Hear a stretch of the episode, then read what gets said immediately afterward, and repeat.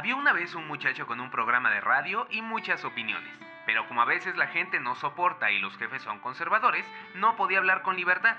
Ese muchacho era yo, Enrique Azamar.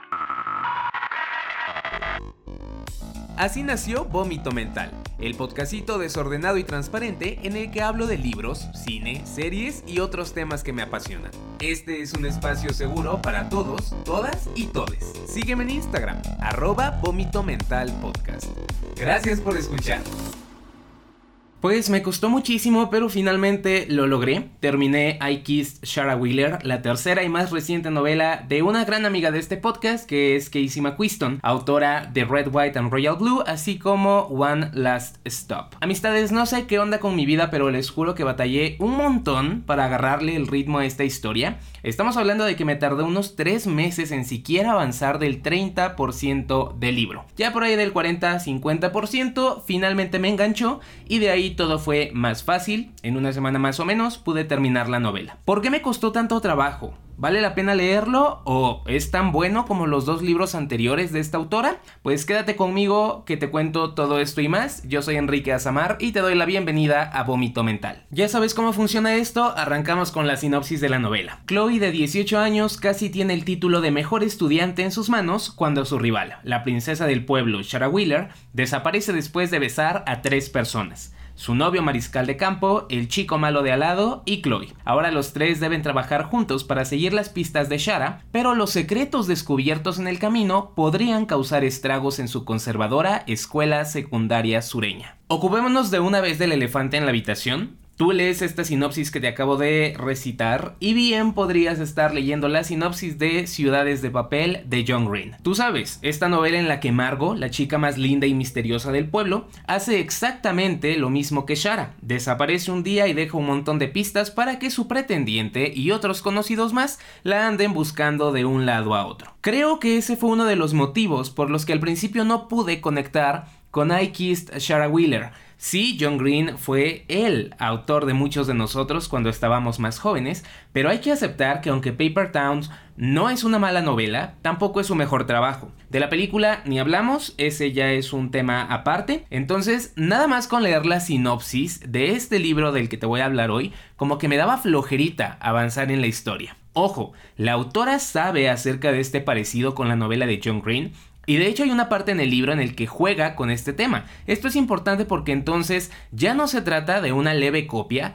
sino más bien de una herramienta que utiliza para eventualmente llegar a dar un mensaje distinto. Otro punto importante es que realmente yo ya no soy el público meta de esta novela. Los dos libros anteriores de Casey eran del género New Adult, es decir, historias con protagonistas adultos que tocan temas de adultos y que definitivamente hacen cosas de adultos. No es el caso de Shara Wheeler, que es la primera novela Young Adult de la autora, más bien dirigida a personas que andan saliendo de la adolescencia y que apenas están dando los primeros pasos al mundo de la adultez. Los protagonistas de esta historia andan terminando la prepa y por ende sus preocupaciones y problemas están en ese nivel, por lo que las personas que ya pasamos por eso podríamos encontrar la trama un poquito lenta. Si lo pienso bien, esas son las únicas desventajas que le encuentro a la historia y quise dejarlas al inicio del episodio porque me interesa dejarte muy en claro que I Kissed Shara Wheeler no es una mala novela, solo es una que te pide un poquito de paciencia. Regresemos a John Green. Ya lo he dicho en episodios anteriores, si bien sus libros fueron la sensación en el pasado cuando estábamos chavites, la verdad es que luego crecemos y nos damos cuenta de que tienen muchos desperfectos. ¿Cuál es el más grande en mi opinión? La construcción de sus personajes. Básicamente todos los personajes de John Green se parecen y todos son extraordinarios o raritos de alguna manera, tanto así que terminan pareciendo calcas. Todo lo contrario a lo que pasa con los personajes de Casey McQuiston y es justo eso lo que hace de I Kissed Shara Wheeler una novela tan buena los personajes y lo bien construidos que están. Independientemente de si la primera mitad del libro es parecida a Ciudades de Papel, conocemos a fondo a tres de los cuatro principales protagonistas de la historia y terminamos encantados. Tenemos a Chloe, que es la mera mera de la novela, una chava que tiene una vida un tanto complicada porque se muda a un pueblito súper conservador que de entrada ya la trae de bajada porque tiene dos mamás y porque es abiertamente bisexual. Chloe se siente tan violentada y sofocada que termina convirtiéndose en una chica rebelde, muy competitiva, muy aplicada y con una sola meta, demostrar que es mejor que Shara Wheeler, la chava que es el ejemplo de perfección en ese lugar. Otro personaje es Smith, el novio de Shara, que también participa en su búsqueda. A simple vista, Smith es el típico jugador de fútbol guapo, popular y musculoso que poco o nada tendría que estar haciendo con alguien como Chloe, pero conforme se desarrolla la historia va saliendo de su zona de confort y lo vemos dar sus primeros pasitos en el camino a la persona que está destinada a ser. Y es padre dejar atrás el estereotipo de futbolista baboso y en su lugar encontrarnos con alguien tan sensible y tan amigable como este chavo. El tercer miembro del grupo es Rory, él es vecino de Shara y también está enamorado de ella. Y pues ahí tenemos un conflicto porque resulta que este vato era el mejor amigo de Smith, por lo que hay mucha tensión en el ambiente respecto a quién se quedó con la chica. Rory tiene toda la pinta de sad boy, es muy sensible, es desobediente, guapo y enigmático. Y por supuesto también está Shara Wheeler que le da nombre a la novela y a quien no conocemos realmente sino hasta la segunda parte del libro. Creo que Shara fue el personaje que más me gustó, no porque sea algo completamente distinto a lo que uno podría esperar, vaya, termina siendo la típica chica perfecta que realmente no es tan perfecta, sino porque de verdad se compromete con su papel y güey, no sé cómo decir esto, pero pinche morra maquiavélica, loca, controladora y coqueta. Así la podría describir.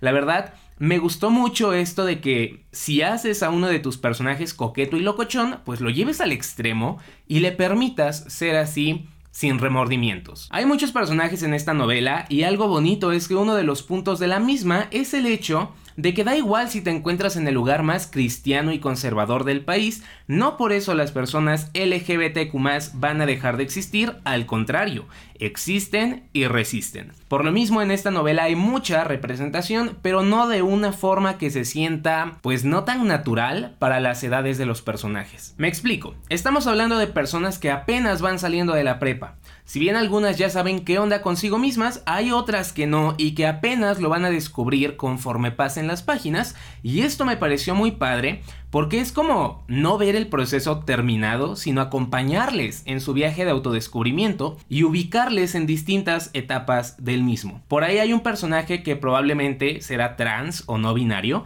pero no lo vemos como tal, solo alcanzamos a atrapar algunas pistas que nos llevan a esa conclusión. Son detalles como esos los que creo que ayudan a construir mejor a los personajes y a darle más profundidad a la historia. Teniendo en cuenta este último punto, creo que se hace evidente que es muy importante manejar los términos referentes a la identidad de género y a la orientación sexual con mucho cuidado, justo porque los protagonistas son adolescentes y porque el público meta de esta novela también lo es. Como no podría ser de otra forma, Casey McQuiston se luce en ese aspecto y entrega una novela súper respetuosa e informada. Hay una parte muy padre de la historia en donde Chloe anda como loca por X tema y justo en ese momento alguien le hace saber que tal vez se está cuestionando su identidad de género. E incluso en ese momento tan intenso en el que Chloe tiene la cabeza en otro lado, de la forma más natural posible le pregunta a la otra persona cuáles son sus pronombres y luego la trama sigue como si nada. Y son esos pequeños gestos los que creo que tenemos que normalizar para quitar el estigma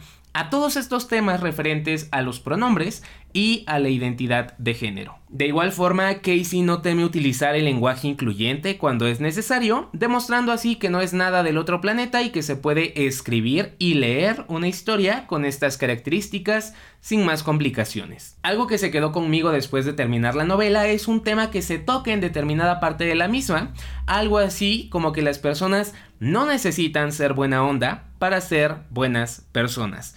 Tipo, hay mucha gente que es agresiva o amargada o medio problemática, pero que finalmente es buena y el resto de sus comportamientos no van a cambiar eso. ¿Por qué me interesó esta partecita? Porque justo aplica para las dos protagonistas absolutas de la novela. Ambas tienen sus pros y sus contras, pero justo eso las hace más complejas y evita que caigamos en el cliché de protagonista buena y antagonista mala. En I Kissed Shara Wheeler hay de todo un poco y no por eso se estigmatiza a los personajes, lo cual me parece bonito y que está súper bien. Un pequeño trigger warning que creo vale la pena mencionar y que la misma autora menciona al inicio de su libro es que el mismo toca el tema del trauma y de cómo las personas LGBTQ que vienen de un trasfondo religioso, se enfrentan a dificultades muy distintas a las que otro tipo de personas podrían encontrar. Meternos de lleno en este tema nos daría para un episodio completo aparte, así que no lo haré, pero sí les diré que la historia tocó algunas fibras sensibles, especialmente porque México, mi país, es muy religioso y por ende me pude identificar con algunas vivencias de los personajes. Y pues nada, ya como conclusión, si bien I Kiss Shara Wheeler no es mi libro favorito de la autora, la verdad es que es una novela muy, muy buena, que sí, demanda un poquitín de paciencia, pero nos recompensa bien. La verdad es que espero que mucha gente LGBTQ alrededor del mundo pueda leer esta historia, especialmente si apenas están entrando a la adultez, porque es el tipo de trabajo que te hace sentir acompañado y que puede hacer maravillas por toda persona que lo conozca. Espero que el episodio de hoy te haya resultado agradable, que te den ganas de leer esta novela y que si llegaste hasta aquí, vayas a Instagram, entres a la última publicación y dejes un emoji de una ranita. Así sabré si de verdad se esperaron hasta el final del episodio y me va a dar muchísimo gusto leerles. Me encuentras como arroba vómito mental podcast. Yo soy Enrique Azamar, te agradezco tu tiempo y tu atención y espero que me acompañes la próxima. Adiós. Así termina Vómito Mental. Si te gustó este episodio, no olvides seguirme en Instagram. Me encuentras como arroba vómito mental podcast. Espero tus comentarios. Yo soy Enrique Azamar y te agradezco un montón por escuchar. Hasta la próxima.